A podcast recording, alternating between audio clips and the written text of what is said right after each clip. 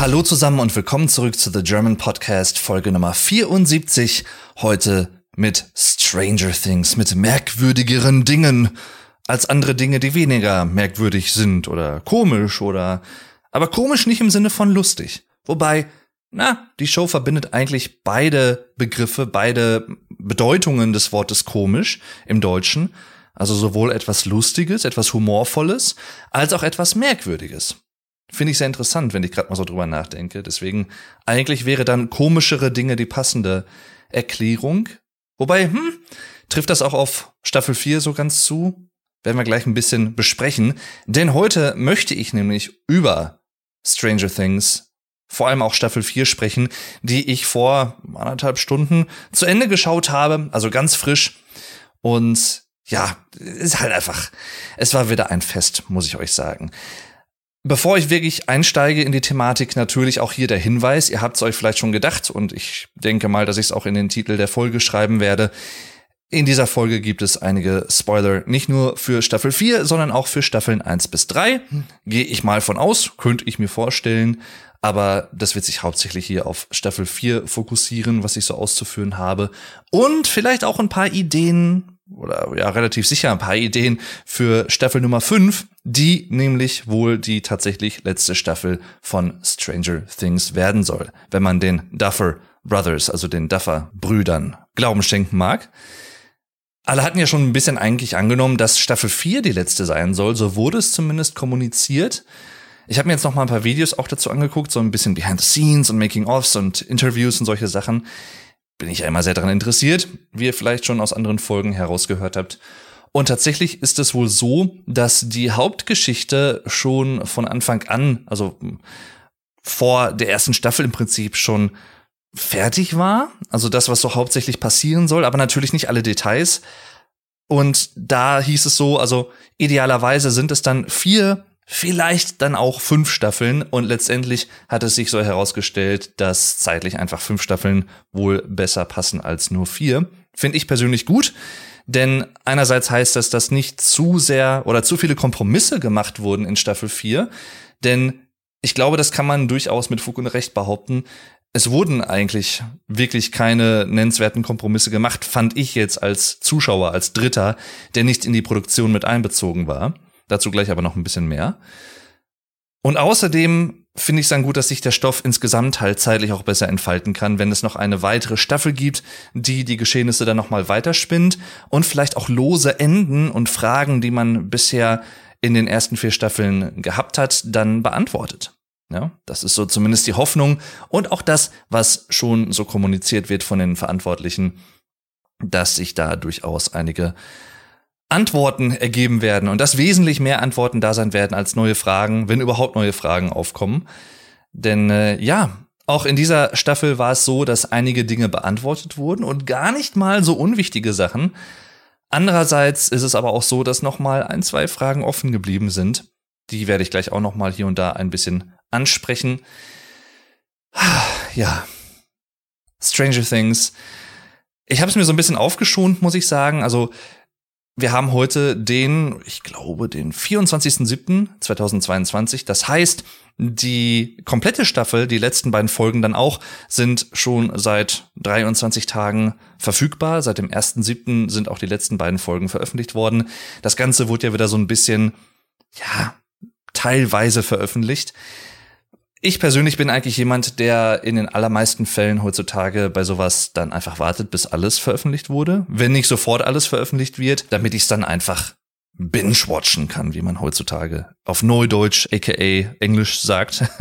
Ja, wie gesagt, ich werde in dieser Folge hauptsächlich auf Staffel 4 eingehen, was ich davon halte, beziehungsweise einzelne Aspekte, die für mich so herausgestochen sind und dann vielleicht auch nochmal ein, zwei Elemente aus Staffeln 1 bis 3 ansprechen und so ein paar Ideen, wie es eventuell in Staffel 5 weitergehen könnte. Ich find's interessant, wie viel erwachsener diese Staffel war. Ich find's schön, dass jede Staffel von Stranger Things mit den Charakteren mitreift oder mitgereift ist. Also für mich persönlich sind so Staffeln 1 und 2 hauptsächlich so, ne, die Kindheit der Charaktere, was natürlich auch passt, ne, rein altersmäßig, ist ja klar. Staffel 3 oder der Übergang zwischen Staffel 2 und Staffel 3 war eher so das jugendliche Alter, also Teenager. Und eine Mischung aus Staffel 3 und Staffel 4 sind vielleicht dann so ein bisschen der Übergang zu Jugendlichen zu Erwachsenen. Und das spiegelt sich halt nicht nur bei den Charakteren und bei den Schauspielern wieder, die natürlich selber auch gealtert sind, wer hätte es gedacht, sondern auch was die Konzeption und die, die Umsetzung der Staffel angeht und der Serie im weiteren Verlauf. Und das finde ich ziemlich, ziemlich cool. Ich mag sowas, wenn sowas ist. Also zum Beispiel bei Harry Potter ist das ja auch ganz klar so gewesen, ne, in den ganzen Filmen. Die Schauspieler werden älter, werden reifer, erwachsener. Da mögt ihr jetzt sagen, ja klar, ist ja offensichtlich, was erzählst du uns jetzt hier? Aber wenn man wirklich mal so drüber nachdenkt, je älter man wird, desto anders sind auch die eigenen Sichtweisen, die eigene Herangehensweise an etwas Neues. Und letztendlich beeinflusst das halt auch das Schauspiel im wahrsten Sinne des Wortes. Das heißt, es ist durchaus nochmal ein großer Unterschied, ob du irgendwie 13, 14 Jahre alt bist als Schauspieler oder Schauspielerin oder ob du 17, 18, 19, 20 Jahre alt bist. Und was ich persönlich so schön finde, ist, dass gerade auch in Staffel 4, vorher aber auch schon so hier und da in Nuancen, dieser Aspekt der Zeit als wichtiges Merkmal, als wichtige Metapher, als wichtiges Handlungselement hier besonders stark im Fokus war das passt natürlich halt einfach perfekt zu dieser Verbindung zwischen der realen Welt, also im Prinzip, ne, Breaking the Fourth Wall. So, die, die Schauspieler werden älter, werden in der Serie aber auch älter und verhalten sich in beiden Situationen halt natürlich anders, als sie es vielleicht noch vor, weiß ich nicht, sechs Jahren gemacht hätten. Ne? Die erste Staffel von Stranger Things ist ja 2016 erschienen. Es ist schon krass, ich habe jetzt vor ein paar Tagen ein YouTube-Video auch zu Stranger Things gemacht, Learn German with Stranger Things, wo ich hier und da auch ein paar deutsche Begriffe, die mit der Serie zu tun haben, auf Englisch erklärt habe.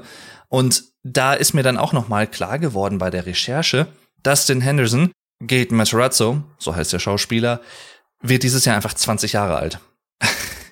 Es ist so krass, wenn man sich das mal so vor Augen führt, wie das alles angefangen hat. Damals, ne, in der ersten Staffel, wo sie da an im Keller saßen und dann Dungeons and Dragons gespielt haben und dann so kleine Kinder waren und so alles unschuldig und noch gut und ja, niemand hatte irgendwie etwas kommen sehen natürlich, was so dann passieren würde. Ist schon interessant und wie die sich halt auch alle gemacht haben. Also, die sind ja letztendlich auch mit der Serie aufgewachsen ich finde es gleichzeitig gut, da reifer und erwachsener und auch gut im Sinne einer Abwechslung, so ein bisschen, ein, ein Perspektivenwechsel, Shift in Perspective, dass Staffel 4 wesentlich düsterer und wesentlich direkter, offensichtlicher, horrorlastiger ist, als Staffel 3 das war. Wobei die ja auch schon durchaus einige knackige Szenen hatte mit Billy, ne, mit dem Bruder von Max, der dann vom Mindflayer besessen war und da so ein bisschen zu dem Bösewicht, dem, dem Wolf im Schafspelz mutiert ist. Sehr, sehr cool auch. Hat mir auch sehr, sehr gut gefallen. Aber Staffel 4 ist da doch noch mal ein bisschen, ich will jetzt nicht sagen ernster. Vielleicht trifft's das schon irgendwo, denn Staffel 3 hat für mich auch so einen relativ hohen Humorfaktor gehabt, muss ich sagen, so im Nachhinein was bei Staffel 4 zwar auch noch drin ist, aber nicht mehr so stark. Also ich finde, der, der Humorfaktor ist so ein bisschen heruntergefahren worden im Vergleich zu Staffel 3. Und dafür ist so dieser ernstere Faktor etwas hochgefahren worden, was aber nicht unbedingt wahrscheinlich nur in bewussten Entscheidungen im Sinne einer Veränderung und im Sinne von Abwechslung gemündet ist oder begründet ist, sondern auch im Sinne der Handlung und der Hauptthematiken in dieser Staffel. Denn das ist tatsächlich halt relativ düster, relativ ernst, relativ traurig auch und ja, auch sehr brutal. Also gerade wenn man früher hat man vielleicht noch gesagt, gerade auch in der ersten Staffel, ne, ja, das ist so eine Science-Fiction-Serie, so ein bisschen Mystery, Fantasy mit Kindern, ne, aber halt trotzdem auch so mit so leichten Stephen King-Elementen. Und wenn man das jetzt aber mal mit Staffel 4 vergleicht, dann sind die Stephen King-Elemente, diese Horror-Elemente, wesentlich stärker in den Vordergrund gerückt und dieses humorvolle, dieses leichte, wesentlich stärker in den Hintergrund. Das finde ich aber auch nur konsequent und gut, denn du kannst so eine Serie halt nicht immer so mit diesem locker leichten Ethos fortführen, denn dann wird es irgendwann unglaubwürdig. Also finde ich, Deswegen finde ich es sehr, sehr gut, dass die Duffer Brothers keine Kompromisse eingegangen sind und da wirklich gesagt haben, nee, das wird jetzt ziemlich düster. Ach, schön, ja. Das hat auch dazu geführt, dass in Staffel 4 einige Anlehnungen an alte klassische Horrorfilme zu finden sind. Unter anderem zum Beispiel Nightmare on Elm Street und Hellraiser. Im Fall von Nightmare on Elm Street tatsächlich auch in menschlicher direkter Art und Weise, denn Victor Creel, den einige der Protagonisten in der Psychiatrie aufsuchen, der wird nämlich von Robert Eglund gespielt, seines Zeichens Darsteller von Freddy Krueger, der tatsächlich damals, schon lange her, Freddy Krueger gespielt hat in den Filmen. Also finde ich sehr, sehr cool, so ein kleiner Cameo-Auftritt und passt halt natürlich sehr, sehr gut. Wo früher der Mindflayer so ein bisschen abstrakt war. Also so dieses abstrakte Böse, man weiß zwar in etwa, was es ist und wie es aussieht, aber man hat nie wirklich so etwas Greifbares gehabt. Hat das hier in Staffel 4 tatsächlich etwas Greifbareres an sich und ist dadurch halt vielleicht auch etwas nahbarer, etwas direkter, was ich eben schon sagte. Also ich finde, Staffel 4 ist wesentlich direkter in der Handlung und der Handlungsdurchführung des Plots und auch der Möglichkeiten, die die Leute haben und dann auch ähm, die Ideen, auf die sie kommen. Denn der Mindflayer ne, als abstraktes Wesen ist zwar immer noch da, aber es hat sich ein neuer alter Bösewicht herausgestellt, denn er war eigentlich schon die ganze Zeit da. Man hat es erst nur in dieser Staffel wirklich erfahren. Als großer Twist fand ich sehr, sehr cool, dazu gleich auch noch ein bisschen. Und zwar Wegner, aka Henry, aka Nummer 1. Ja. Das erste Experiment von Dr. Brenner und seinem Team in der geheimen Forschungseinrichtung in Hawkins damals. Und in dem Sinne indirekt, nicht biologisch gesehen, aber indirekt eine Art Bruder von Elf. Denn sie beide haben da natürlich viel gemein. Mit ihnen wurden Experimente gemacht, um sie letztendlich als, ja, starke, in Anführungszeichen menschliche Waffen hinterher einzusetzen oder vielleicht verkaufen zu können oder wie auch immer, was letztendlich dann der Hauptfokus war. Dann hat sich natürlich herausgestellt, dass mit den Dimensionen, ne, dass es da andere Dimensionen gibt und dass die halt da auch dann mitspielen und durchaus halt auch, ja, so ein bisschen die Kräfte begründen. Und ich fand es ziemlich cool, also ich habe am Anfang der Staffel halt gedacht, ja gut, jetzt gibt's da halt noch einen neuen Bösewicht, wie das halt häufiger mal so ist. Ist ja auch nicht verkehrt, ne?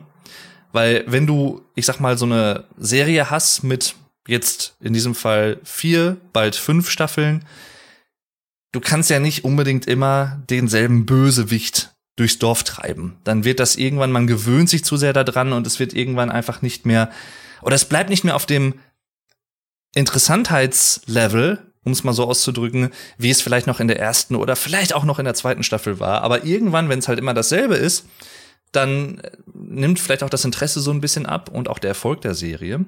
Das heißt, ich finde es auf jeden Fall gut, dass hier ein neuer Charakter eingeführt wurde, was aber natürlich trotzdem ironisch ist oder paradox, denn wir erfahren ja, dass er ja gar kein neuer Charakter ist, also er ist jetzt nicht neu im Spiel, Dungeons and Dragons, ne, vielleicht oder so, man weiß es nicht, aber er ist halt schon immer da gewesen. Wir erfahren jetzt halt erst von ihm.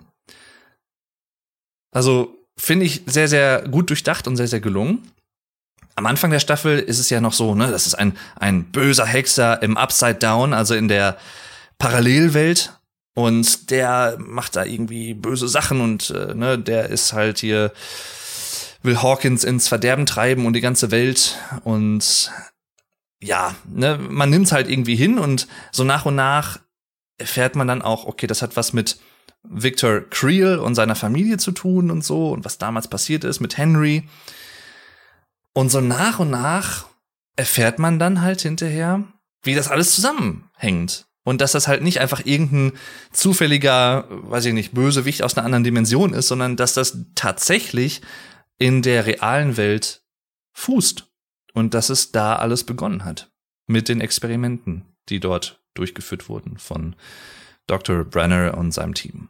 Der Charakter von Wegner, aka Nummer eins, wird ja auch so ein bisschen undurchsichtig eingeführt. Also er ist zwar immer da gewesen und so, ne, und man hat ihn irgendwie so wahrgenommen, hat dann aber immer gedacht, dass er halt, ja, so auf der Seite von Dr. Brenner ist und seinem ganzen Team und so und man muss immer ein bisschen vorsichtig sein und man hat immer gedacht, ne, Elf, lass dich da nicht zu sehr auf ihn ein, beziehungsweise wie sie in dieser Staffel, ich glaube zum ersten Mal so richtig genannt wird, Al, denn ich meine, da kann ich jetzt falsch liegen, aber ich glaube, bis einschließlich Staffel 3 wurde sie immer Elfie genannt als, ja, Spitzname oder so. Und ich, mir ist es jetzt zumindest zum ersten Mal so aufgefallen, dass es jetzt Al ist. Also auch angelehnt an die englische Version, was auch irgendwie ein bisschen reifer und erwachsener klingt als Elfie, sag ich mal. Ne? Also Elfie würde ich vielleicht eine Oma nennen, so eine Großmutter, die Elfriede heißt und die irgendwie eine Bekannte der Familie ist und dann sage ich Elfie oder so, ne? Aber ja, ne?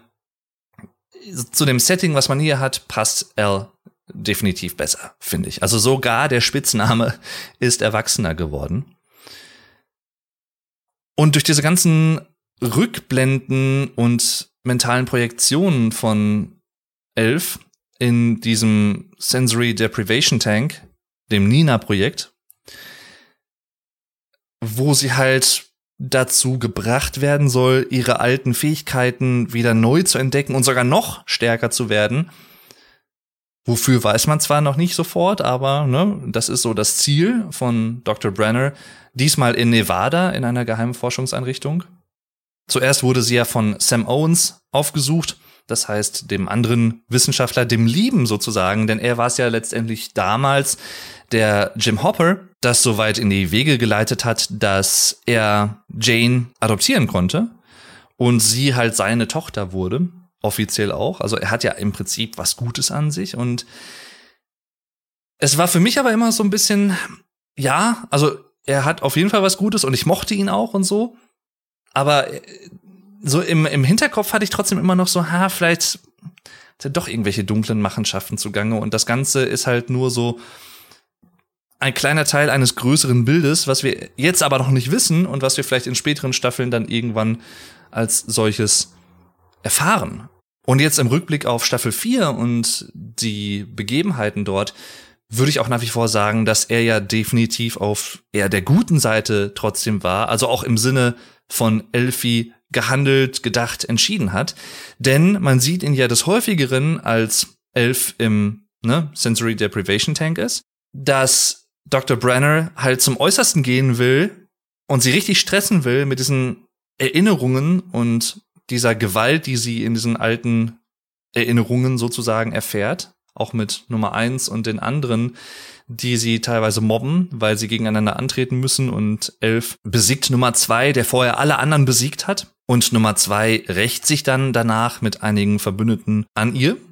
Und obwohl Sam Owens natürlich auch Teil des Projektes ist und ich glaube nicht unbedingt dagegen ist, hat er halt ihr Wohlergehen dann doch noch mal mehr im Blick, vermeintlich zumindest oder wie auch immer, als Dr. Brenner. Wobei ich das auch grandios gespielt finde von Matthew Modine. Der hat's halt so ein bisschen auch ambivalent gespielt. Also ich gerade auch in dieser Folge Papa, die ich extrem stark fand, muss ich sagen, einfach weil da natürlich auch sehr viel passiert ist und dann am Ende auch, wo alles explodiert und das Militär kommt und Elf einen letzten Moment mit ihm hat. Er liegt im Prinzip von Kugeln getroffen am Boden in der Wüste, in der prallen Sonne. Sie Abschied von ihm nimmt, also ihm durchaus noch mal kurz Zeit schenkt, aber nicht so im Sinne, wie er sich das gerne wünscht, dass sie ihn versteht im Sinne dessen, dass sie ihm alles verzeiht, was vorgefallen ist, denn das tut sie ja in dem Sinne nicht. Also fand ich eine extrem, extrem starke Folge, muss ich sagen. Hat mich auch durchaus berührt. Wobei das halt, wie gesagt, so, so, so ein so eine Achterbahn der Gefühle irgendwie auch war für mich, weil Natürlich wusste ich, dass er nicht der richtige Papa, ne, der richtige Vater von ihr ist, aber er hat natürlich trotzdem eine wichtige Rolle in ihrem Leben gehabt. Nicht unbedingt freiwillig, das ist so, aber man kann jetzt ja nicht negieren, dass er ihr nicht halt auch zu dem verholfen hat, was sie jetzt letztendlich kann. Und was sie dann auch im Sinne ihrer Freunde und ihrer Bekannten und Hawkins als Stadt dann auch einsetzt. Ne? Also er hat ja keine unwichtige Rolle gehabt und er, ohne ihn wäre sie nicht in der Lage, diese Fähigkeiten so zu haben, beziehungsweise zu erkennen und so zu nutzen. Das heißt, er spielt ja, hat ja keine unwichtige Rolle gespielt. Und diese Ambivalenz zwischen Gut und Böse und zwischen eigenen Plänen, die er hatte, und dann vielleicht tatsächlich in einer gewissen Art und Weise so eine Art Vatergefühle für sie, das hat mich irgendwie gekriegt, muss ich sagen. Also das, das fand ich schon, fand ich schon stark gemacht. Ich erzähle euch jetzt nichts Neues, wenn ich sage, dass ich ein großer Musikliebhaber bin. Und deswegen war ich natürlich sehr erfreut, dass Kate Bush mit Running Up That Hill, A Deal with God, um den offiziellen langen Titel dieses Songs zu nennen, so eine wichtige Rolle in dieser Staffel hatte. Aber ich bin da nicht am dankbarsten für, sondern sie selber tatsächlich, denn man muss dazu wissen, dass Kate Bush sehr penibel ist und sehr restriktiv, was die Nutzung ihrer Werke, ihrer Songs, ihrer Musik in anderen Medien angeht. Also im Normalfall sagt sie sowas nicht zu. Das heißt, das hier war jetzt wirklich eine krasse, große, große Ausnahme. Vor allem aber auch deswegen, weil sie selber Fan der Serie ist. Und weil sie diese Verbindung zwischen Max, dem Charakter Max Mayfield, und diesem Song und vielleicht auch so ein bisschen dem, was dieser Song für sie ausdrückt, also für Max, denn es ist ihr Lieblingslied. Und um es jetzt mal ein bisschen vulgär auszudrücken, beziehungsweise auch ein bisschen umgangssprachlich, der Song hat ihr den Arsch gerettet. Zumindest einmal. Auf dem Friedhof. Das war natürlich so eine starke Szene, die gibt's auch auf YouTube einzeln zu sehen. Die wurde einzeln nochmal hochgeladen. Das war eine richtig krasse Szene, muss ich sagen. Natürlich kann man sich denken, okay, ja, aber wie, ne, wie hat diese Musik jetzt diese Kraft in der Parallelwelt, in der Paralleldimension, sie so vor Wegner zu schützen? Kann man natürlich immer so und so sehen, aber ich fand es sehr, sehr stark als jemand, der Musik sowieso schätzt und auch die, die Macht der Musik und dass Musik für mich eigentlich eine Art Universalsprache ist, die überall auf der Welt verstanden wird und auch wirken kann. Egal, ob du selber deutscher Muttersprachler bist, ob du englischer Muttersprachler bist, ob du Japanisch sprichst, Russisch, Spanisch, was auch immer. Musik kann dich trotzdem erreichen, auch wenn du vielleicht sogar die Sprache der Lyrics, also des Songtextes nicht kennst.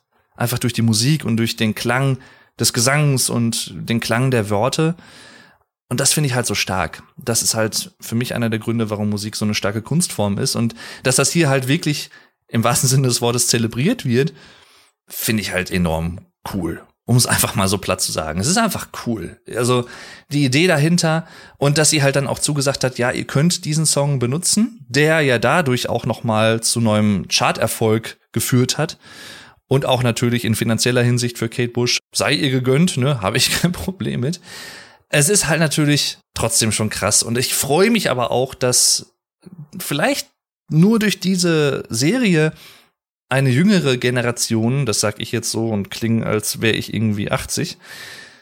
Aber nein, das, das, ich sag mal, Jugendliche von heute, die jetzt irgendwie 16, 17 sind, ich bin ja auch kein Jugendlicher mehr, dass die halt solche ältere Musik auch wirklich in ihrer originalen Form kennenlernen. Denn natürlich ist es so, gerade im Mainstream-Radio heutzutage, es gibt sehr, sehr viele Coverversionen von alten Songs, die jetzt neu aufbereitet werden in so einem gewissen ne, EDM, RB-Mix. Ich muss persönlich sagen, dass vieles davon einfach nur schrecklich klingt, wenn man das mit dem Original vergleicht. Es hat zwar seine Daseinsberechtigung, finde ich, als Cover, weil es halt anders genug ist, aber es ist halt mega uninspiriert und mega unkreativ. Also vor allem, es hat so ein Ausmaß mittlerweile angenommen in den letzten ein, zwei Jahren gefühlt, wo ich mir so denke, habt ihr alle keine eigenen Ideen mehr? Aber das wird jetzt zu weit wegführen. Das ist nochmal so ein Thema für sich, wo ich auch noch stundenlang drüber sprechen könnte. Also so die gefühlte, fehlende Inspiration für etwas Neues in der heutigen musikalischen Mainstream-Landschaft. Gerade auch im, im Radioformat. Und deswegen finde ich es halt so schön, dass hier halt so die Originalversion natürlich auch hier und da mit ein, zwei zusätzlichen Elementen. Also es wurde zum Beispiel mal hier und da, ja, wurden Streicher noch mit reingebaut oder so äh, an kurzen Sequenzen. Und das Ganze wurde halt auch etwas anders natürlich auch dramaturgisch zusammengeschnitten. Das heißt, Gerade auch bei Master of Puppets, dem anderen großen Song, der hier in dieser Staffel Erwähnung findet und auch eine wichtige Rolle hat, da ist mir das halt vermehrt aufgefallen, wo ich mir so dachte, hm, der Eddie, der ein sehr, sehr cooler neuer Charakter ist und diesen Song dann im Upside Down spielt gegen die Monster, um sie abzulenken, mit dem, mit der Musik sozusagen. Der kann aber diese sehr stark zusammengeschnittene und anders angeordnete Version von Master of Puppets aber sehr gut als solche Version spielen. Wobei die damals so, glaube ich, nicht existiert hat. Aber das fand ich sehr amüsant, muss ich sagen. Ich finde es cool, dass sie es benutzt haben. Ich kann auch verstehen, dass sie es halt anders zusammenschneiden müssen aus dramaturgischen Gründen, ne? um den Flow der Serie natürlich irgendwie dann zu unterstützen und den auch beizubehalten. Verstehe ich alles, also ne, überhaupt kein Problem. Ich fand es halt nur amüsant. Aber ja, ne, wie gesagt, Kate Bush ist definitiv im Vergleich auch zu Master of Puppets, was ja nur einmal eine große Szene hatte, aber Running Up That Hill ist ja mehrfach in der Serie. Ich freue mich auch für Kate Bush, muss ich sagen, und sie freut sich auch sehr, wie gesagt, nicht nur in finanzieller Hinsicht, sei ihr gegönnt, aber auch halt wirklich, dass dieser Song nochmal so eine Art Revival erlebt hat und jetzt sogar noch teilweise oder ja, gar nicht mal selten wesentlich höhere Chartpositionen nochmal begleitet hat oder länger auch in den Charts war, als damals, als der Song erschienen ist, 85. Das schafft halt tatsächlich nur sowas wie Stranger Things. Ne? Und das ist halt auch gut. Deswegen, ich, ich mag das. Und es ist ja auch authentisch. Also es wirkt ja nicht aufgesetzt. Weil die Serie halt in den 80ern spielt, in diesem Fall 1986 angefangen mit 1983, ne, in der ersten Staffel. Und neben dem Look, diesem 80er-Look, diesem starken 80er-Vibe, aus der Serie macht natürlich auch die musikalische Untermalung der damaligen Zeit durchaus Sinn und geht gar nicht anders. Und dann diesen Song zu benutzen, in dem es ja so ein bisschen darum geht, dass ein Mann und eine Frau so ein bisschen Perspektiven wechseln wollen, um so Probleme in ihrer Beziehung halt besser zu verstehen und dann wieder vielleicht sich näher zu kommen. Und damit zum Song of the Episode, der Song der Episode, das Lied der Folge. Diesmal sehr offensichtlich. Es ist nicht Master of Puppets, könnte ich zwar auch nehmen, aber ich nehme tatsächlich Running Up That Hill, A Deal with God von Kate Bush. Nicht nur, weil es halt so eine wichtige Rolle natürlich in dieser Staffel hat, sondern auch, weil es einfach ein schönes Lied ist, mal ganz ehrlich gesagt. Also, da kommt ja eins zum anderen. Ich habe das Lied als solches tatsächlich zum ersten Mal Anfang der 2000er wahrgenommen, aber nicht in der Originalversion von Kate Bush, sondern in einer Coverversion von Within Temptation. Das ist eine niederländische Symphonic Metal Band, die auch eine sehr, sehr schöne, härtere Version davon gemacht haben. Und ich wusste erst gar nicht, dass das ein Cover ist und hab's dann, ich glaube, kurze Zeit später danach erfahren, dass das Original von Kate Bush ist. Hab das Original aber erst vor sieben, acht, neun Jahren zum ersten Mal wirklich gehört. Also da lagen noch einige Jahre wieder dazwischen, weil damals gab es halt auch noch kein Spotify und solche Sachen, keine Streaming-Angebote. Und ich mag beide Versionen sehr. Es gibt auch noch andere Coverversionen, unter anderem von Placebo.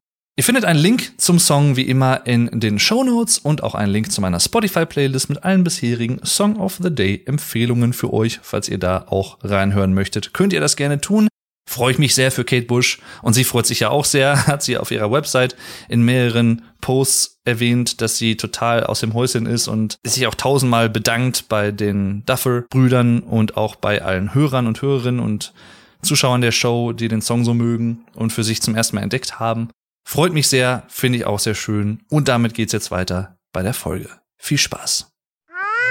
And if I only could make a deal with God, and get him to swap our places. Ne? Also wenn ich mit Gott einen einen Vertrag, eine Vereinbarung schließen könnte, dass er unser beider Rollen, unsere beiden Positionen, uns beide vielleicht als, als Individuen tauschen könnte, dass wir jeweils die Sichtweise des anderen besser verstehen oder in die jeweils andere Sichtweise eintauschen, finde ich halt mega stark. Denn letztendlich kann man das auf viele verschiedene Aspekte beziehen. Einerseits vielleicht so ein bisschen Elf und Dr. Brenner. Diese Beziehungen zueinander, dass sie vielleicht auch Verständnis für ihn hat irgendwo, was sie so wahrscheinlich nicht hat. Man kann es ihr nicht verübeln, aber im Sinne von, dass er tatsächlich auch etwas für sie empfunden hat. Vertrauen, Zuneigung und Glauben in sie und wie wichtig sie auch ist, gegen das Böse zu kämpfen, denn letztendlich hat sich ja in dieser Staffel herausgestellt, dass Dr. Brenner sie nochmal zurückgeführt hat und in dieses Nevada-Labor letztendlich gelotst hat, mit der Hilfe von Sam Owens, weil sie Wegner, aka das Böse, aka das Upside Down, aka diese Parallelwelt ja abschotten soll, besiegen soll. Ich habe gerade eben übrigens noch mal hier in die Zusammenfassung auf Wikipedia geschaut für die einzelnen Folgen und dort steht etwas, was ich so nicht wahrgenommen habe in erster Linie. Vielleicht habe ich es auch einfach dann in dem Sinne missverstanden oder ich habe halt einen anderen Fokus so gehabt und habe das ein bisschen anders gesehen. Und zwar steht hier nämlich bei Kapitel 8, also Folge Papa, Zitat, Elf erkennt, dass Brenner sie seit Jahren benutzt hat, um Henry aus dem Upside Down zu befreien.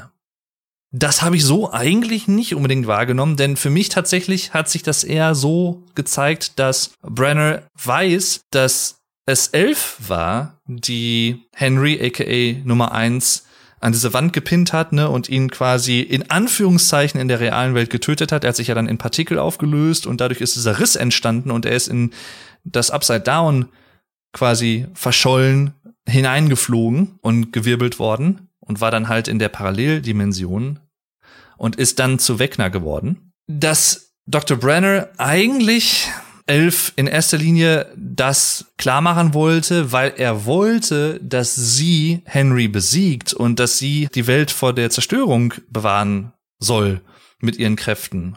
So habe ich das wahrgenommen. Ich habe nie so wahrgenommen, dass Brenner vorhatte, Henry, also Nummer eins, aus dem Upside Down wieder zu befreien. Es gab ja dieses große Massaker im Hawkins Lab, so heißt auch eine der Folgen, wo man erkennt, dass es tatsächlich nicht elf war, die das angerichtet hat, sondern eins, wie sich herausgestellt hat. Das heißt, die anderen Versuchsobjekte Experimente sind ja in dem Sinne gestorben, wobei, wie wir in Staffel 2 erfahren haben, ja Kali, das Mädchen, entkommen ist. Wobei, so ganz genau wissen wir es, glaube ich, auch nicht so ganz. Also, vielleicht vertue ich mich jetzt auch hier, aber ich glaube, so ihre Geschichte und ihr Werdegang, und sicherlich gäbe es hier und da halt dann auch noch andere persönliche Beziehungen zueinander, die man auf diesen Song beziehen könnte. Einfach wirklich stark und schön eingebaut auch. Und auch nicht so aufdringlich, finde ich. Also er hat häufiger Verwendung gefunden, aber jetzt nicht in jeder Minute, in jeder Sekunde, in jeder Szene. Das jetzt nicht. Und das machte ihn dann dadurch auch, dass er ab und zu nur aufgetreten ist, auch wesentlich stärker im Sinne der Handlung und auch im Sinne der Staffel. Wir haben als neuen Charakter Eddie Monson kennengelernt, der mir natürlich auch sehr sympathisch ist. Nicht nur, weil er Dungeons and Dragons mag, sondern weil er auch großer Metal-Fan ist, ein Metalhead sozusagen, ne, der mit den langen Haaren so prototypisch 80er Metal, True Metal und so, Metallica und sowas hört und mag.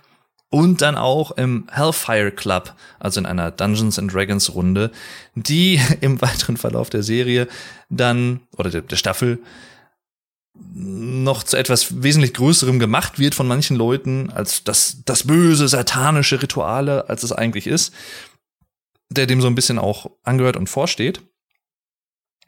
Und diese Verbindung dann, wie er eingeführt wird und dass Dustin und seine Kumpanen, mit Ausnahme von Lucas, dann Teil dieser Gruppe werden, sogar Erika, ich finde, Eddie ist so der Humorfaktor in dieser Staffel und selbst das halt nicht ansatzweise so stark und so häufig wie Dustin zum Beispiel in den früheren Staffeln. Was der Staffel aber sehr gut zu Gesicht steht. Also ich mag diesen ernsteren Ton durchaus sehr.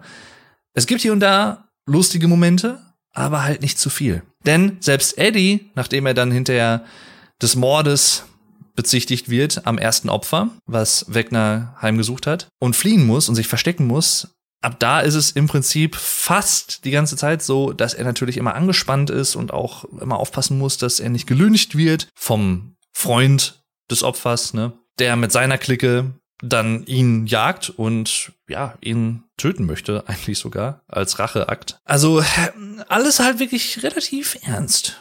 Und wie er dann letztendlich auch in diese ganze Angelegenheit involviert wird und das auch kennenlernt Erika kannte es ja vorher auch nicht und ne, war ja auch erst so ein bisschen wie Erika halt ist. ne, die kleine Schwester von Lucas, die so ein bisschen besserwisserisch ist und immer so ein bisschen so, nee, ich, ich weiß das besser und äh, das ist doch absoluter Scheiß, was ihr da erzählt. So immer so ein bisschen ne, von oben herab. Aber halt irgendwie trotzdem, weil das da halt so offensichtlich ist und sie halt durchaus nicht doof ist dabei, gar nicht mal so ganz hundertprozentig unsympathisch dadurch als Charakter. Sie ist dann halt auch mit drin und dann auch diese Verbindung zwischen beiden Welten und dieses Wandern zwischen beiden Welten, dieser Aspekt, dass das zu etwas in Anführungszeichen normalerem wird als in noch in der ersten Staffel zum Beispiel oder halt dann auch weiter, als es halt noch was ganz Neues war. Vor allem mit diesen Bettlaken, die zusammengeknotet wurden und die dann einfach so gravitationsmäßig überhaupt physikalisch, ja, ihr eigenes Ding drehen und einfach in der Luft hängen zwischen dem Upside Down, also der, der Parallelwelt und der realen Welt sozusagen, der menschlichen Welt. Das ist schon auch eine sehr, sehr coole Idee gewesen. Und dann natürlich, ne, Eddies große Rolle, Master of Puppets, als Ablenkung der Fledermaus-ähnlichen Kreaturen von den anderen Geschehnissen. Und auch da wieder, ne, ich find's sehr, sehr cool, dass halt auch so ein bisschen erklärt wurde, was geplant war. Also diese einzelnen Phasen dieses Plans, um Wegner zu töten im Upside Down und das so durchzuführen und auch koordiniert durchzuführen in verschiedenen Teams, die halt verschiedene Aufgaben an verschiedenen Orten machen, aber trotzdem alle zusammengehören. Das heißt, wenn nicht Phase 1 abgeschlossen ist, kann nicht Phase 2 beginnen und alle müssen sich auch strikt dran halten, damit es funktioniert. Also fand ich sehr, sehr, sehr gelungen. Natürlich gab es hier und da dann zwei, ein, zwei Sachen, die halt nicht so planmäßig geklappt haben, wie man herausgefunden hat, aber ja, ne. Und neben Eddie gibt's dann im Prinzip noch einen weiteren Charakter, der sehr stark auf dieses Humoristische getrimmt ist, und zwar Argyle. Das ist dieser langhaarige Hippie-Pizza-Typ, der immer diesen Pizza-Van fährt. Und man merkt natürlich offensichtlich, welche Rolle er da einnimmt, ne? dass er so ein bisschen dieser Humorfaktor da drin ist. Und ich könnte mir vorstellen, dass manche das so ein bisschen als einen möglichen Schwachpunkt oder einen möglichen Kritikpunkt dieser Staffel anerkennen könnten oder ansehen könnten. Und zwar diese Szene, wie sie dazu kommen, dass sie, nachdem sie elf in Nevada eingesammelt haben, nach diesem ne, Abschied von in Anführungszeichen Papa und dem Militär und dem der Flucht, dass sie dann in diesem Pizzaladen zwischenhalten, diese Gefriertruhe ausräumen, die mit kaltem Wasser füllen, mit Eis und auch mit Salz und dann das Elf sich da reinlegt und von da aus dann quasi teleportieren kann, beziehungsweise mental wandern kann, dass er da halt so drauf gekommen ist und dass er sich das halt so in diesem Pizzaladen dann abspielt, auch mit ihrer Brille dann noch, wo auch äh, aus dem Pizzakarton und so abgeklebt und alles. Da wird vielleicht der eine oder andere sagen, ah, es ist ein bisschen albern oder so, ne? Aber ganz ehrlich, ich meine, man muss sich halt in die Situation auch hineinversetzen, in der sie da waren und sie waren irgendwo im Nirgendwo, letztendlich dann wieder weit gefahren und er kennt sich damit aus und es ging darum, ne, wir, wir müssen irgendwie sehr, sehr viel Salz beschaffen wo kriegen wir so viel Salz her? Und dann hat er halt gesagt, na ja, hier, ich kenne da einen Weg. Ne? Und natürlich kann man sagen, das war halt ein bisschen albern, so ne, in, in so einer Pizzaladen, das da alles dann zu machen. Aber welche andere Wahl hätten sie gehabt? Jetzt mal ganz ehrlich. Also, ne, vor allem auch, man muss ja auch bedenken, sie mussten ja auch einen Ort finden, der halt unauffällig ist und wo sie auch ungestört sein können. Ne? Dadurch, dass sie den einen Typi dann mit Weed dann rausgelocken konnten und die dann den Laden im Prinzip geschlossen haben und alles da drin dann weiter vonstatten ging. Die hätten ja keine große andere Möglichkeit gehabt. Zumindest äh, wäre mir jetzt keine andere eingefallen, weil du brauchst ja eine Badewanne, du brauchst das Wasser, du brauchst das Salz und du brauchst halt auch irgendwie diese Abgeschottenheit, dass halt dir keiner in die Quere kommt. Ja, also von daher, ne, im ersten Moment könnte man denken, das ist irgendwie so ein bisschen, ach ja, und ein bisschen over the top und so, aber wenn man halt eigentlich drüber nachdenkt, ja, es war halt die einzige Option, die sie hatten. So, ich meine, die hätten sicherlich auch irgendwie lieber eine große luxuriöse Hotelbadewanne genutzt, aber ne, erstmal haben, bezahlen und dann halt auch unauffällig das alles durchführen können. Also ja, ne, ich kann es verstehen, dass sie es so gemacht haben, wie sie es gemacht haben. Das führt mich ja auch zu einem Punkt, den ich eben ja schon quasi mehrfach indirekt angesprochen habe, gerade eben auch nochmal mit Nevada und Hawkins und auch Russland, ne, also dem der Sowjetunion damals noch, dem Sowjetrussland, wo Hopper gefangen ist und wo dann Joyce und Murray hinreisen und ihn da halt befreien wollen. Verschiedene Handlungsstränge, die parallel ablaufen. Aber, wie ich finde, nie, also eigentlich zu keinem Moment so, dass man den Eindruck haben könnte, das ist irgendwie zu verworren oder so, weil es ist halt immer sehr stark räumlich voneinander abgetrennt. Ne, die Wüste in Nevada ist weit weg von Hawkins und beides ist weit weg von Sowjetrussland. Und dann gibt's halt noch das Upside Down, was als Konzept oder als Konstrukt ja schon länger eingeführt ist und bekannt ist. Das heißt, das musste man nicht neu aufbauen. Für mich hat's alles gepasst. Ich habe mich aber an ein, zwei Stellen ertappt, gerade auch in den letzten ein, zwei Folgen, wo dann noch mal oder sehr viel halt in, in Hawkins und in Nevada passiert ist und so. Und dann irgendwann wurde halt wieder zurückgeschaltet nach Russland. Und ich dachte mir, ach ja, klar, die sind ja auch noch da. die hatte ich dann halt so ein bisschen mental kurz mal aus dem Sinn verloren. Aber ja, das hat ja nichts zu heißen. Also von daher. Und da hat man auch dann in Russland einen weiteren neuen Charakter kennengelernt und eingebaut, den ich sehr sympathisch finde. Aus mehreren Gründen. Ein offensichtlicher Grund ist, ne, er kommt auch aus Deutschland, er ist Deutscher, ein deutscher Schauspieler. Tom Vlaschia, unter anderem auch bekannt als Jaqen Hagar aus Game of Thrones, der Mann ohne Gesicht. Also im Prinzip ein Mitglied der Gruppe Männer ohne Gesicht, ne? Faceless Man im Englischen. Der hat nämlich hier einen russischen Gefängnisoffizier gespielt, einen Gefängniswart. Der ist dann letztendlich aber so nach und nach übergelaufen auf Hoppers Seite und ist dann auch durch Umstände selber zum Gefangenen dort geworden und dann haben die beiden sich zusammengeschlossen und sind dann letztendlich zusammen auch dann mit Joyce und Mary, als sie angekommen sind, ausgebrochen und haben dort vor Ort dann auch noch mal gegen ja, ne, die Monster aus dem Upside Down gekämpft. Was mit ihm ganz genau jetzt passiert ist und auch mit Ivan, weiß man ja eigentlich auch nicht. Also die beiden sind dann mit Katinka, dem Helikopter, angeflogen gekommen und haben dann ne, Joyce Murray und Hopper aus dem Gefängnis befreit, aus den Gefängnisruinen, muss man ja sagen, inmitten all der Leichen der Insassen, des Wachpersonals und auch der Monster. Und anscheinend ging es dann doch ganz gut, dass sie mit dem Helikopter nach Amerika geflogen sind und dort dann irgendwie aber eine Übergabe stattfand. Und dort werden sie dann irgendwie von Agenten entgegengenommen. Ne? Und diese Agentenfrau fährt die beiden dann zu dieser Hütte im Wald, zu Hoppers Hütte, wo dann halt am Ende der letzten Folge dieses große Wiedersehen stattfindet, bis sie dann auf dieses weite Feld gehen und im Hintergrund diese ganze Stadt in Trümmern sehen und diesen Dimensionsriss mit diesem rötlich verfärbten Himmel und diesen rötlichen Blitzen und so sehen, diesen dunklen, rauchigen Wolken und so. Ja, also schon interessant.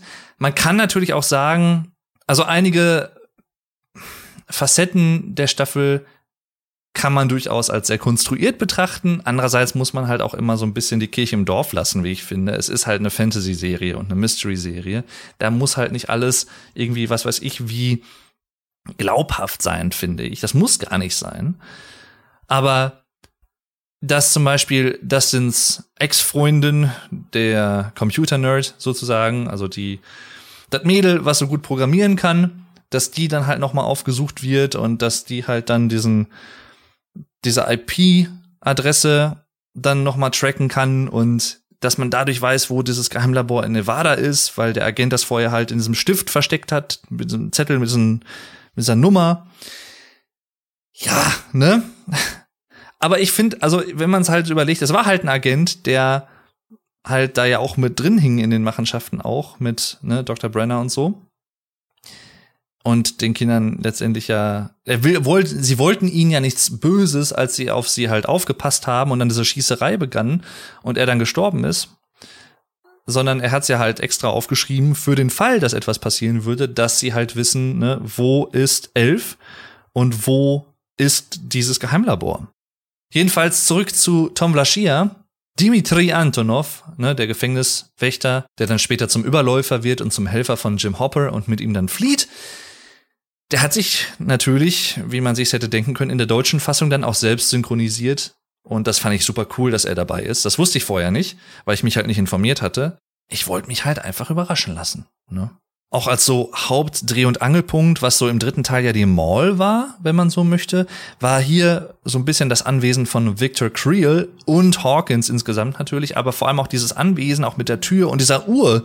Na, auch hier wieder diese Zeitthematik, die sich durch die gesamte Staffel zieht, in mehrfacher Hinsicht. Vier Tode, ne, das Ticken der Uhr und dieses alte Haus, dieses schon gruselig aussehende Haus. Und dann auch diese Rückblenden, die man dann erfährt durch das, was Victor Creel aus der Psychiatrie dann erzählt von damals, also der Vater im Prinzip, ne, wie sein Sohn Henry Creel, aka Wegner, aka Nummer eins, anders war. Und dann erfährt man von Wegner hinterher, wie er das halt alles eingestielt hat, als er seine Fähigkeiten erkannt hat und sie dann halt auch ausgenutzt hat, dass es, dass er das so eingefädelt hat, dass quasi die Polizei dachte, dass der Vater halt seine Frau umgebracht hat und so weiter und so fort, dass er das alles gemacht hat und er deswegen halt in die Psychiatrie gesteckt wurde. Sehr, sehr cool gemacht. Also auch da so, wie das, diese Zahnräder ineinander greifen. Was ich persönlich auch so interessant finde an der Art und Weise des Bösen, also gut gegen böse, ne, diese, dieser Dualismus in Stranger Things, dass das Böse sowohl eine große Stärke gleichzeitig dasselbe aber auch als große Schwäche hat, nämlich diese Schwarmintelligenz, das Schwarmbewusstsein, das alles miteinander zusammenhängt. Das ist nämlich gleichzeitig die Stärke und die Schwäche der Monster. Das heißt, wenn du einen angreifst, dann hast du natürlich alle irgendwo alarmiert, mehr oder weniger.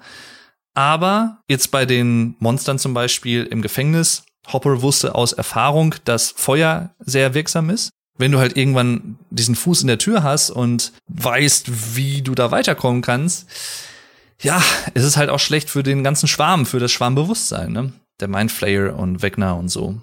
Und wie gesagt, dieses Spiel mit Zeit, auch als Wegner zum Beispiel Nancy Wheeler zu greifen bekommen hat und ihr Visionen der Zukunft zeigt, was passieren kann. Auch diese vier Risse, ne? Vier Tode, vier Risse. Hawkins geht unter, die Welt geht unter sozusagen. Quasi seine Fähigkeit, in die Zukunft zu schauen. Die Länge der Folgen, wenn man so möchte, also so ein bisschen Meta. Dann elf, wie sie mit Szenen aus der Vergangenheit konfrontiert wird. Auch da, ne, ins, ins andere Extrem, also in die Vergangenheit gereist, zumindest mental. Der Zeitgeist der 80er, der da sehr stark aufgefangen wird. Die Musik von damals, in der heutigen Zeit, wo wir das als Zuschauer dann wahrnehmen. Und eine Frage, die nicht so ganz beantwortet wurde bisher, die vielleicht in Staffel 5 dann beantwortet wird. Warum, wie wir im Laufe der Staffel erfahren, ist im Upside Down die Zeit stehen geblieben im Jahr 1983, genau an dem Tag, als Will Byers verschwunden ist, als der Mindflayer ihn übermannt hat. Warum? Und wie kann man das ändern? Kann man das ändern? Man weiß es nicht. Und dann auch so eine Sache, das habe ich eben schon mal so leicht angedeutet mit den ganzen Experimenten, mit den ganzen ne, Nummer eins, Nummer zwei, Nummer drei und so, den ganzen in Anführungszeichen Kindern von Dr. Brenner. Was ist mit Kali aus Staffel 2? Ne, also Nummer acht. Was war ihr ihr Purpose, also ihr, ihr Grund in der Serie so lang und häufig thematisiert zu werden in Staffel Nummer zwei. Klar hat sie dazu beigetragen, dass Elf wieder mehr zu sich gefunden hat und so, ne, ja. Und dass sie halt erkannt hat, dass sie halt nicht so das Monster ist und der Ausgestoßene, wie andere ihr das Glauben machen, Glauben gemacht haben. Und dass sie halt nicht allein damit ist. Aber sie war nicht in Staffel 3 und sie war auch nicht in Staffel 4. Also, wa was ist mit ihr? Kommt sie noch mal oder nicht? Oder doch? Oder hm. Was ist mit Wegner passiert? Er ist ja anscheinend nicht tot. Denn das hat Will ja auch am Ende noch erzählt, Will Byers, dass er die Präsenz Wegners in Hawkins spürt, als sie da in der Hütte waren von Hopper, die total demoliert war. Und dann hat man ja ganz am Ende auch noch mal gesehen, ne, die Nackenhaare haben sich wieder aufgestellt bei ihm, Gänsehaut und er spürt halt die Anwesenheit des Mindflayers. Hat Wegner noch all seine Kräfte? Kann man ihn besiegen und wenn ja, wie? Und vielleicht vertue ich mich da auch, aber Sam Owens zum Beispiel, ne, der andere Wissenschaftler, der Elf nach Nevada gebracht hat, was ist mit ihm? Ist er in diesem Labor gestorben? Oder konnte er irgendwie fliehen? Wird er vielleicht noch mal eine Rolle spielen? Also, ich glaube, man hat, er war ja angekettet da irgendwie, aber vielleicht konnte er sich ja trotzdem irgendwie befreien. Man weiß es nicht. Ne, solange man nicht sieht, dass einer ganz klar stirbt, dann ist er nicht unbedingt tot. So das alte Motto, die alte Weisheit aus Film und Fernsehen. Die Duffer-Brüder haben schon angekündigt, dass Will Byers als Charakter eine wichtige Rolle in Staffel 5 spielen wird. Das kann man sich jetzt auch natürlich gut denken durch das Ende von Staffel 4. Das heißt, ne, auch da Full Circle so ein bisschen. Alles schließt sich, der Kreis schließt sich wieder auch thematisch. Ne, die Rückkehr zu Thematiken aus Staffel 1 in der letzten Staffel, Staffel 5. Finde ich cool. Mag ich sowas. Dann natürlich eine große Frage, was ist jetzt eigentlich mit Max? Also, Elf hat sie ja dann noch mal vor dem Tod gerettet, allerdings liegt sie jetzt im Koma. Und im Krankenhaus ist Elf ja dann noch einmal mental gereist, und zwar in ihr Bewusstsein, also in das Bewusstsein von Max. Stand aber dann nur in diesem großen schwarzen Raum und konnte Max halt dort nicht finden. Das heißt, was ist mit Max? Also, sie existiert ja anscheinend noch irgendwie, aber hm, in welchem Umfang und ob sie verschollen ist im Upside Down oder was da passiert, man weiß es nicht. Auch da bin ich gespannt, wie es weitergeht. Dann natürlich eine Sache, ne? Ist Eddie wirklich tot? Oder kommt der auch noch mal wieder? Wobei man natürlich dann auch irgendwie sagen muss, so als ich sag mal mir persönlich als Zuschauer, ich will halt dann auch nicht zu viel, was so sehr unrealistisch ist, so ein bisschen so so so ein, so ein Fan-Pleaser, so ein bisschen, ne, ah, damit hier kann ich die Fans wieder auf meine Seite ziehen, dass Eddie dann doch nicht tot ist und Max ist auch nicht tot und so, also so, so dieses Happy End-Ding, dass dann doch irgendwie wieder alles gut wird. Ich find's halt ziemlich cool, wenn die Serie schon erwachsener sein möchte und auch ist und ernsthafter und auch vielleicht kompromissloser, dann sollte Eddie vielleicht auch einfach tot bleiben und nicht irgendwie krampfhaft nochmal, ja, und er konnte sich doch retten und dann ne, hat er da irgendwie doch einen Ausweg gefunden und so.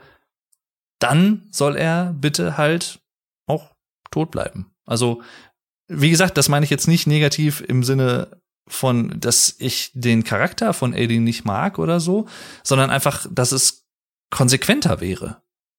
Und auch glaubhafter vielleicht, glaubwürdiger. Ich habe dann noch mal ein, zwei Videos auch gesehen, wo dann auch noch mal so ein bisschen fantasiert wurde, ne, was könnte denn alles in Staffel 5 passieren? Also zum Beispiel sowas auch, ja, ne, Wegner ist ja angelehnt an einen D&D-Charakter, also Dungeons and Dragons.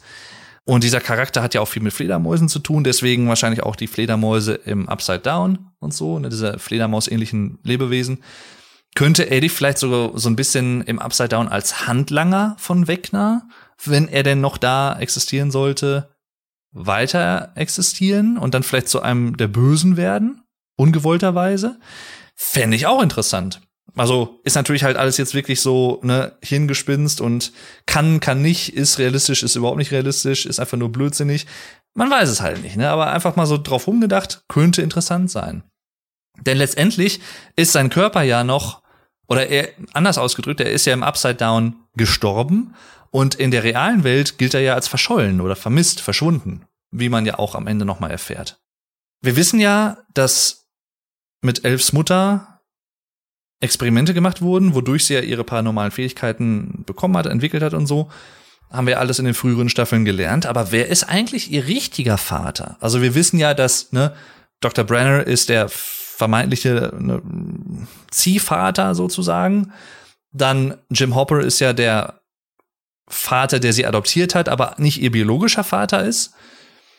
Aber wer ist halt ihr biologischer Vater? Wer ist ihr richtiger Vater? Könnte das vielleicht noch irgendeine wichtige Rolle spielen im weiteren Verlauf oder nicht?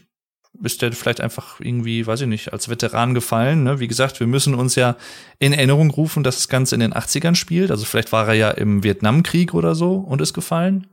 Möglich ist das. Und so eine kleine Theorie, die aufgegriffen wurde zum Abschluss dieser Folge da bin ich so ein bisschen unsicher, was ich davon halten soll, wenn es denn so wäre. Und zwar, dass alles, was passiert ist, letztendlich als großer Twist einfach nur eine Dungeons and Dragons Sessions der Jungs war. Und alles nicht wirklich passiert ist. Weil, wie gesagt, es gibt ja letztendlich in dem, was passiert, viele Anlehnungen und Ähnlichkeiten, nicht nur zu anderen Franchises, wie gesagt, Star Wars, ne, Anakin Skywalker und Luke Skywalker, die beiden, ne? also Darth Vader und Luke, ne, schließ dich mir an, Wegner und Elf im Labor, ne, wo er ihr das anbietet, zusammen können wir die Welt verändern und so. Und halt natürlich an so ne Nightmare on Elm Street und Stephen King und was es da nicht alles gibt. Ich habe es ja alles schon erwähnt. Aber halt auch so an Dungeons and Dragons, also Vecna als Monster zum Beispiel, angelehnt an Dungeons and Dragons Charaktere. Könnte es nicht sein, dass alles, was passiert ist, einfach nur eine Dungeons and Dragons Session war? Wie sich am Ende herausstellt. Fände ich irgendwie lustig, fände ich aber auch irgendwie ein bisschen, weiß ich nicht. Es ist, es, es wäre interessant irgendwie. Es wäre, aber vielleicht wäre das auch zu offensichtlich irgendwie, dass viele Leute das vermuten würden, weil dieser Fokus auf Dungeons and Dragons ja jetzt auch noch mal über den Hellfire Club dann auf diese Thematik noch mal wieder neu gelegt wurde und die sich ja durch alle Staffeln hindurchzieht. Ah, man weiß es nicht. Man munkelt hart. Ich weiß auch nicht, was in Staffel 5 passieren wird. Ich freue mich auf jeden Fall drauf. Die wird aber vor 2024, soweit ich weiß, nicht erscheinen. Das heißt, wir haben jetzt erstmal wieder ein bisschen Zeit. Falls ihr aus irgendwelchen unerfindlichen Gründen diese Folge gehört habt, ohne dass ihr irgendwas von Stranger Things geschaut habt, tut euch bitte trotzdem den Gefallen, obwohl ihr jetzt mega gespoilert seid, diese Serie zu schauen. Oder ihr vielleicht noch mal eine Chance zu geben, falls ihr vorher nicht so die, die den Zugang gefunden habt, weil sie macht halt schon durchaus was her. Sie ist so eine ganz eigenwillige Mischung aus vielen verschiedenen Sachen, die auf dem Papier vielleicht nicht unbedingt auch zusammengehören oder zusammenpassen, aber dann doch irgendwie zusammenpassen in der Umsetzung der Serie, wenn man so möchte. Also ich kann es nur sehr empfehlen. Mir hat es auf jeden Fall wieder sehr, sehr gut gefallen. Eine super Staffel mit dem großen Twist mit Wegner, ne, wer ist Wegner mit Nummer eins und so, was ich nicht habe kommen sehen und ich würde mal behaupten, ich glaube viele andere auch nicht unbedingt haben kommen sehen. Manche wahrscheinlich schon, aber ich habe das an anderer Stelle auch schon mal erwähnt. Ich habe auch zum Glück die Gabe, da bin ich auch jedes Mal wieder glücklich drüber, dass ich, dass mir solche Hinweise auf Plot-Twists und so, wenn ich eine Serie oder einen Film schaue, dass mir die nicht so bewusst ins Auge stechen und ich dann wirklich in fast allen Fällen immer überrascht bin. Und ich find's halt immer schade, wenn Leute dann sofort irgendwie, ja, und der könnte das sein und da könnte der und der. Lass dich doch einfach überraschen. Lass dich doch einfach überraschen. Und da kannst du hinterher immer noch sagen, ja, ich hab's ja kommen sehen und bla, bla, aber das ist während des Schauens von einer Serie oder eines Films das schon zu sehr zu überdenken und so mitzuraten. Klar macht das Spaß, kann ich auch verstehen, ne? Also ist jetzt nicht der Punkt, aber ist es nicht schöner, eine Serie einfach so auf sich zukommen zu lassen und das so hinzunehmen als das, was es ist und hinterher dann vielleicht überrascht zu werden und zwar dann im Nachhinein zu denken, ja klar gab es dafür Anzeichen, bla blub und so, aber ist das nicht die schönere Erfahrung? Also für mich persönlich ist sie das auf jeden Fall. Und damit möchte ich diese Folge gerne beenden. Vielen Dank fürs Zuhören. Mir hat's wieder sehr gefallen. Ihr wisst, wo ihr alle Infos findet, falls ihr mich auf den Social Media Kanälen sucht und ja, ne, ähnliche Sachen. Zum Beispiel auch, falls ihr mich auf patreon.com slash the German Podcast unterstützen möchtet, dann könnt ihr das gerne tun für nur fünf Euro im Monat. Das hilft mir sehr, das Ganze hier am Laufen zu halten, ne, auch mit Strom und so. Ne, wie gesagt, ist ja alles nicht so ganz günstig oder wird auch nicht günstiger, sondern im Zweifel eher teurer. Falls ihr das könnt und möchtet natürlich, ist alles freiwillig. Da habe ich keine Erwartungshaltung, also keine Sorge dann könnt ihr das natürlich gerne tun. Vielen lieben Dank, falls ihr das vorhabt oder falls ihr das machen möchtet. Das freut mich natürlich sehr. Danke jedenfalls fürs Zuhören nochmal. Macht's gut und tschüss. Bis zum nächsten Mal. Euer Dave.